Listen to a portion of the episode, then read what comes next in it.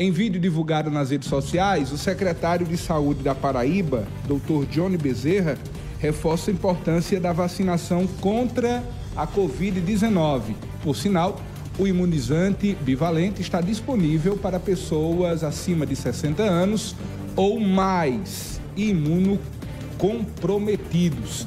O secretário Johnny Bezerra reforça a importância da vacinação disponível em todas as salas de vacinação da Paraíba.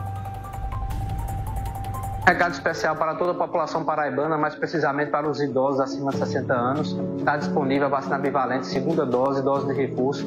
Quem tomou a primeira dose há seis meses precisa tomar agora a segunda dose de reforço. E também a população imunossuprimida acima de 12 anos precisa tomar também a segunda dose da vacina bivalente. Lembrando que está disponível para a população acima de 18 anos também a vacina bivalente. Quem tomou D1 e D2 precisa tomar também a vacina bivalente, que é uma vacina atualizada que protege contra as variantes da Ômicron. O cenário na Paraíba é um cenário de estabilidade, não há motivo para preocupação, não há reflexo no, de internamentos, não há reflexo no aumento de novos casos, mas a gente precisa ampliar nossa cobertura vacinal, que ainda é baixa, de 18%, para que a população possa seguir protegida. Então você procure uma unidade básica da família, as mais de mil salas de vacina em todo o estado da Paraíba, para atualizar sua caderneta vacinal.